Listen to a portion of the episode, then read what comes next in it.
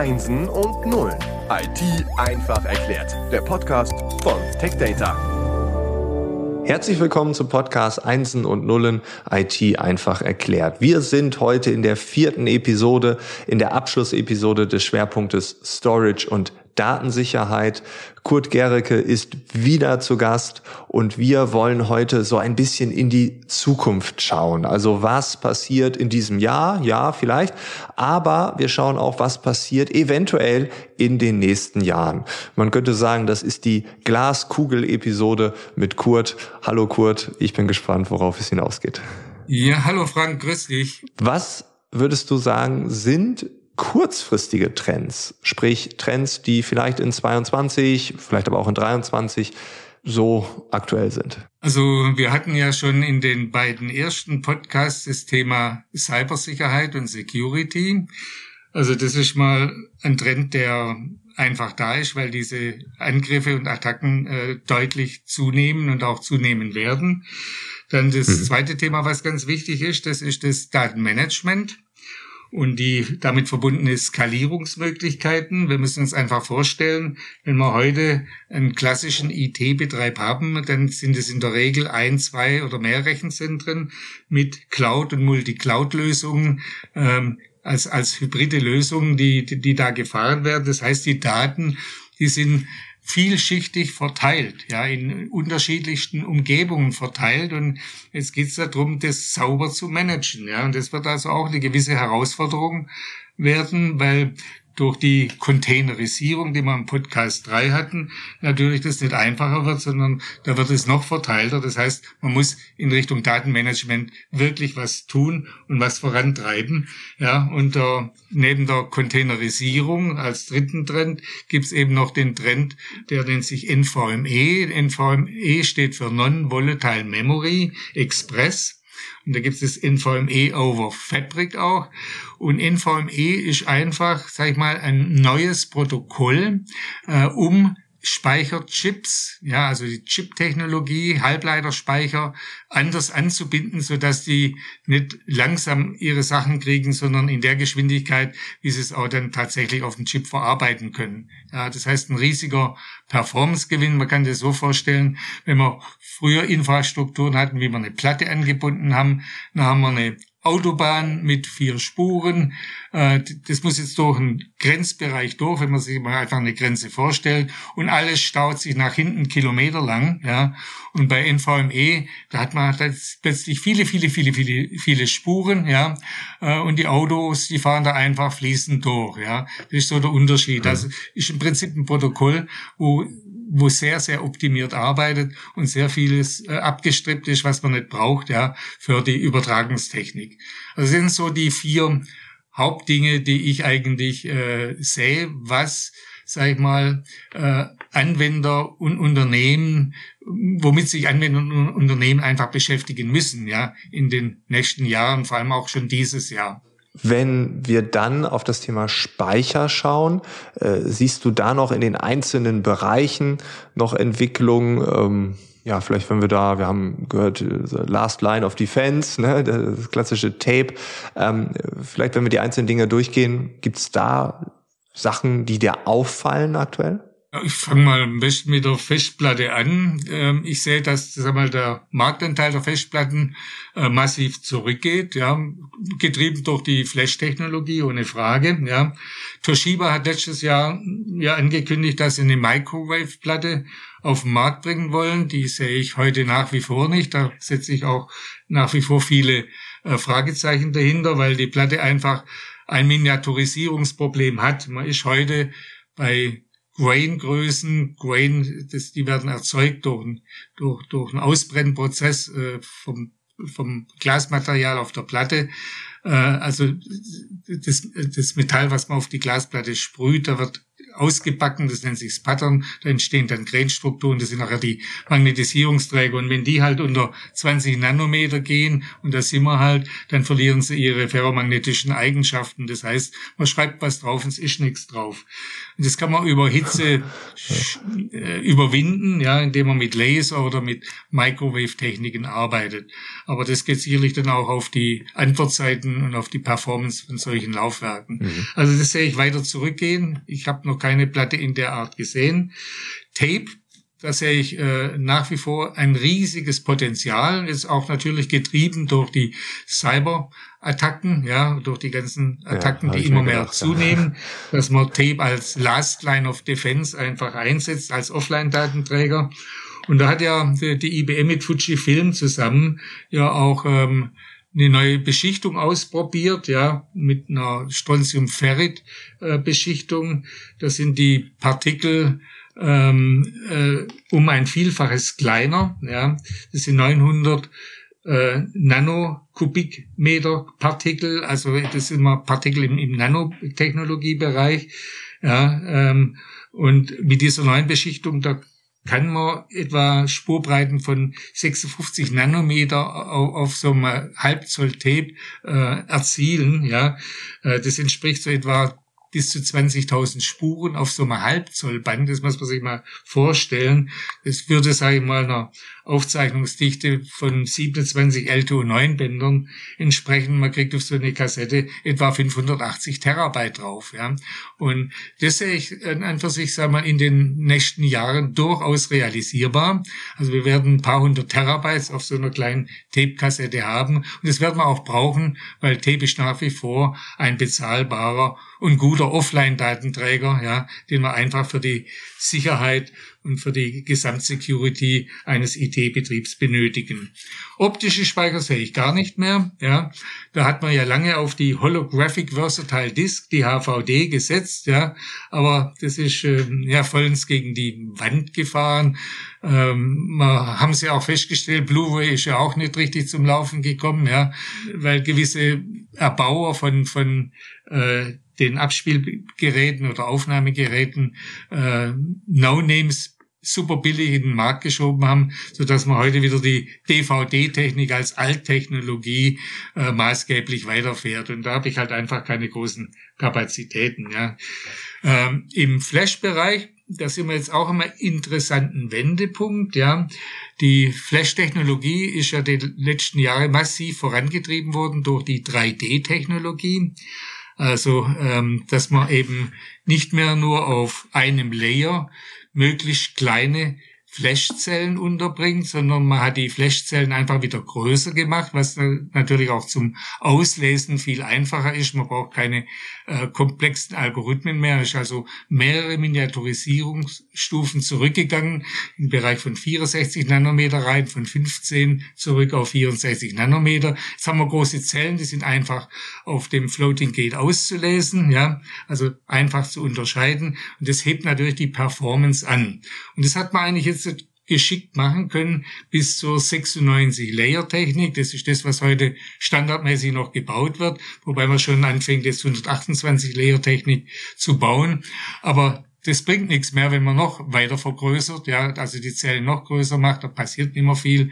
Ja, das heißt, äh, jetzt geht's wieder in den Bereich rein, dass die mehr Layer äh, äh, einen Performance-Impact bekommen. Das heißt, der Flash-Speicher, der wird äh, von der Kapazität her massiv die nächsten Jahre weiter ausgebaut werden. Das sind auch, sagen wir mal, schon ähm, äh, Chip-Tests im Laufen mit 256 Layern. Ja, das ist also schon gewaltig, ähm, was das Kapazitätsniveau äh, an, anbelangt. Ja, aber die Leistungsfähigkeit wird jetzt wieder bei diesen großkapazitiven Flash-Chips zurückgehen. Ja, das muss uns klar sein. Deswegen Tiering-Konzepte werden wir weiterhin brauchen. Also auch innerhalb der Flash-Technologie. Ja. Also das sind so die, die Geschichten, die momentan halt auf dem Markt sind. Das Thema Storage Class Memories, ein paar Worte da dazu. Da ist ja schon einiges auf dem Markt. Ja, die 3D Crosspoint Technologie, die von Intel und Micron äh, entwickelt wurde. Intel verkauft unter Optane das ist eine PCM, also Face Change Memory basierende Technologie oder der Samsung Z-Nand Flash, der auch eine unheimliche Low Latency hat. Das sind also zwei Technologien, wo die Chips im Bereich, äh, im oberen Nanosekundenbereich äh, ein Antwortzeitverhalten haben, ja. Äh, und wenn man die jetzt, sage ich mal, nur ganz wenig davon in ein Flashgerät mit einbauen würde, ja, dann könnte, sage ich mal, wenn man ein schnelles Flashgerät nehmen von 100 Mikrosekunden mal als Beispiel, dann könnte man das sicherlich runterbringen, dass das äh, Antwortzeitverhalten auf vielleicht 15 oder gar 10 Mikrosekunden runterkommt, also im Durchschnitt. Ja, also man kann die Dinger wirklich als Beschleuniger einsetzen. Aber da muss ich halt noch einiges, einiges tun, ja, also auch, auch preislich. Und da gibt es ja viele Technologien, die da zugeordnet sind, ja, ob das ähm, magnetoresistive oder resistive RAMs sind, ob das Ferroelectric RAMs sind oder Solid Electric RAMs oder Spin-Torque Magnetic RAMs. Da gibt es unterschiedliche Technologien, an denen da gearbeitet wird. Aber ich denke mal, sag mal, die nächsten Jahre werden es die was Storage Class Memories anbelangt, die Phase Change Memories hauptsächlich begleiten. Äh, vielleicht noch ein paar Worte.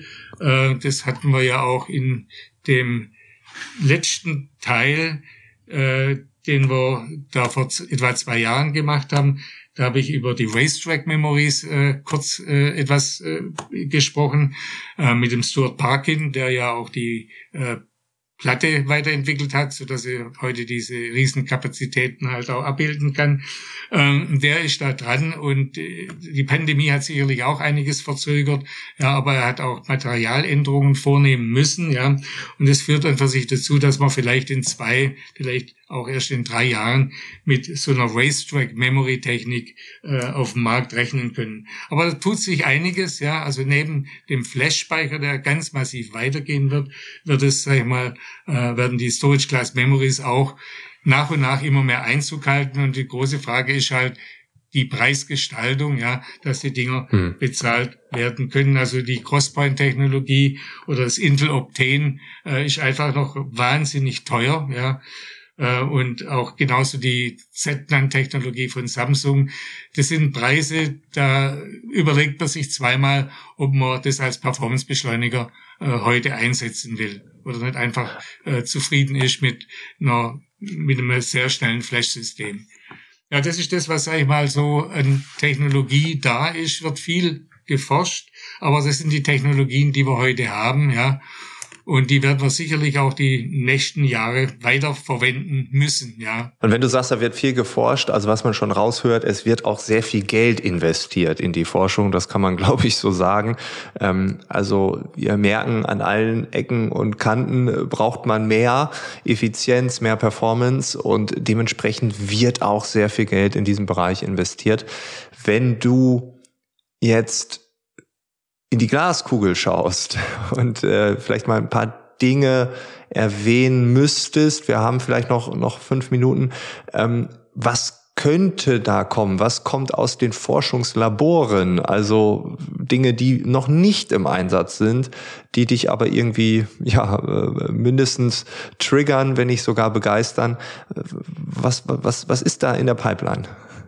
Ja, also es, sind verschiedene äh, Dinge da und es wird weltweit, es, da wird in China geforscht, da wird in Holland geforscht, in Deutschland viel, in der Schweiz viel, speziell was äh, IBM und die äh, und, und, und die Universität in Zürich angeht. Da wird in Nanotechnologien gearbeitet, ja.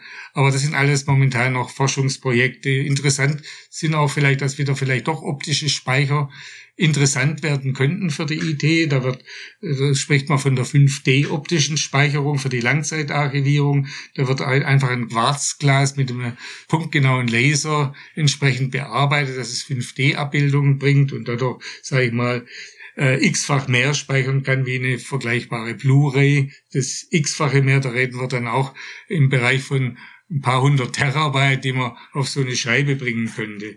Dann wird sehr viel am Antiferromagnetismus gearbeitet. Da kann man halt alles kleiner machen, die Magnetisierung kleiner machen. Wenn man antiferromagnetische Anordnungen hat, bleibt es stabil und zerfällt nicht. Da wird vor allem in den Helmholtz-Zentren gearbeitet, vor allem im Helmholtz-Zentrum in Dresden. Und dann was, was ganz hochinteressant ist, ja, das sind, hat man auch schon vor zwei Jahren, kam, glaube ich, die erste Publikation, DNA. Die DNA als Massenspeicher, ja, gigantische Datenmengen auf einem DNA-Speicher. Manchmal muss ich mal zurück erinnern, im Jahr 2000, ja, ist erstmals die Entschlüsselung der menschlichen DNA gelungen. Ja? Und jetzt äh, macht man sich schon Gedanken drüber oder arbeitet an Algorithmen, ja, äh, äh die einfach die DNA für die Speicherung von Daten einsetzen lässt. Ja, das funktioniert so. Die die DNA besteht aus vier Nukleinbasen. Ja, ich sage einfach mal, die Namen sage ich gar nicht, wird auch nichts bringen. Ja, diese vier verschiedenen Nukleinbasen, ja, die könnte man so einsetzen, dass man zum Beispiel eine 00 na, der, der ersten zuordnet, 01 der zweiten, eine 10 der dritten und eine 11 der vierten. Ja, dann hätten wir schon äh, ein Algorithmus oder ein Übersetzer, ja, um die DNA äh, einsetzen zu können, ja. Und ich meine, da wird äh, viel drüber geschrieben, das ist auch nicht mal Unsinn, ja, sondern das ist durchaus korrekt, ja, dass man etwa 200 Exabyte, wir reden hier von Exabyte, also 200 Exabytes, das entspricht 200 Milliarden Gigabytes, ja, könnte man auf einem Gramm DNA abspeichern. Das würde so etwa 2200 Millionen HD-Filme entsprechen. Wow. Ja, wenn man das noch ein bisschen äh, plastischer macht, ja, äh, das habe ich auch irgendwo mal gelesen, man könnte mit einem DNA-Speicher äh, in der Größe vom Schuhkarton den gesamten Inhalt weltweit des heutigen Internets abspeichern. Ja, und das ist dann schon wieder wieder greifbar.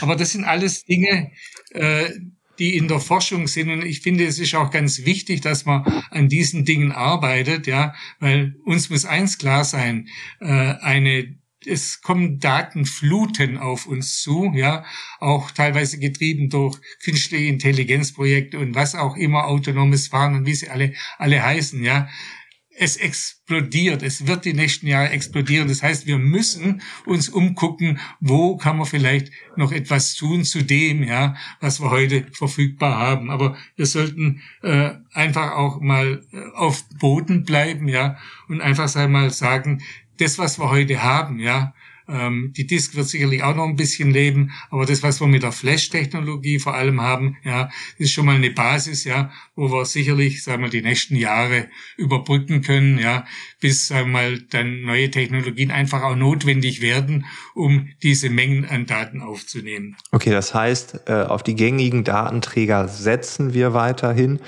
unbedingt, da kommen wir nicht drum rum. Und wenn das Neue kommt, gibt es da so einen Favoriten, bei dem du denkst, ach, das wird sich auf jeden Fall durchsetzen, das wird am ehesten marktreif werden, um mal das zu definieren, was erfolgreich ist. Also welche Technologie glaubst du ist am ersten? Also ich glaube, dass mal zuerst die Storage Class Memory, äh, Storage Class Memory sind eine Kategorie von Speicherchips, die so definiert sind, dass sie stromunabhängig arbeiten können und eben von der, vom Leistungsverhalten sehr nahe am DRAM-Chip sind. Ja, also sich sagen wir, vom Antwortzeitverhalten auf Chip-Level im Nanosekundenbereich bewegen. Äh, da hatte ich ja Racetrack schon erwähnt, ja, das ist sag ich mal das denke ich mal, momentan wohl interessanteste neben der Weiterentwicklung der Phase Change Memory Technologie. Also das werden wir, sage ich mal, schon äh, massiv die nächsten zwei, drei Jahre erleben, dass sich da auf dem Sektor sehr, sehr viel tut, neben dem Flash. Und da wird man dann auch Kombis machen, Geräte bauen, die eben diese Storage Class Memory Technologien mit dem Flash kombiniert, ja, um optimale äh, Performance für unterschiedlichste Anwendungen im Prinzip ähm, äh, zu ermöglichen. Ja, also der Trend ist ganz klar da. Dinge wie DNA-Speicher oder 5D-optische Speicher oder dass man sagt, ähm, äh, man speichert auf atomarer Ebene ab. Das sind auch Projekte, die weltweit laufen. Da gibt es in Chicago ein Riesenprojekt äh, oder auch hier da in, bei der IBM und der ETH in Rüschlikon, die einfach äh, eine Schaufel entwickelt haben, ein kleines Schäufelchen im Nanobereich, ein Nanoschäufelchen quasi, äh, vom, von aus der Tunnelmikroskoptechnik und dann einfach Atome äh, ansetzt, wenn ein Atom ein Elektron hat, was links rumläuft, vom Spin her, dann eben umgedreht wird über dieses Nanoschäufelchen, damit es andersrum läuft. Das heißt, dann hätten wir zwei Atome mit unterschiedlichen Spins, ja. Das heißt, das links rumlaufende könnte eine Null sein und das rechts rumlaufende eine Eins, ja. Aber das sind alles äh, Forschungen, ja. Äh, da, da will man eigentlich ausloten, was ist technologisch möglich. Die Menschheit hat heute eine Basis an Technologien zur Verfügung, um solche Dinge erforschen zu können. Und es ist ganz wichtig, wenn das Datumwachstum so, so weiter explodiert, ja, dass wir Möglichkeiten auch schaffen und das ausloten, was können wir denn tun, ja. Und deswegen bleibt der Storage-Bereich so ein riesen spannender Bereich, ja. Und ich denke mal, ich werde auch noch ein paar Jahre in dem Bereich äh, mich tummeln, ja, weil mich das einfach unheimlich fasziniert. Das merkt man in jedem Satz, den du sagst. Und der Ruhestand, der ist da. Du bist aber weiter aktiv und ich glaube, das ist das Beste, was man machen kann. Von daher, Kurt, vielen, vielen Dank, dass du äh, diese vier Episoden mit uns gemacht hast. Vielen, vielen Dank auch an IBM für den Support, die Realisierung dieses Schwerpunktes. Und äh, ja, wer weiß, es könnte noch mal ein drittes Mal geben. Ich bin da ganz optimistisch, vielleicht in zwei oder drei Jahren. Dann hat sich die Welt weiter gedreht. Es gibt neue Möglichkeiten. Vielleicht äh, hattest du mit deiner Prophezeiung recht. Das werden wir dann natürlich auf Herz und Niere überprüfen. Und ich wünsche dir weiterhin alles Gute, bleib gesund und weiterhin so aktiv, wie du bist. Alles klar, Frank, ich werde mir Mühe geben und äh, euch noch erfolgreiche Podcasts in der Zukunft. Vielleicht eine kleine Anregung, vielleicht macht auch mal einen Podcast über Quantencomputer. Das ist nämlich ein Thema, was äh, durchaus die nächsten Jahre auch äh, ein massives Thema werden könnte. Ja, also die ganzen Qubit-Geschichten. Ja, ähm, das als kleine Anregung von meiner Seite. Wird direkt notiert. vielen, vielen Dank und alles Gute dir. Ja, tschüss. Ciao, ciao.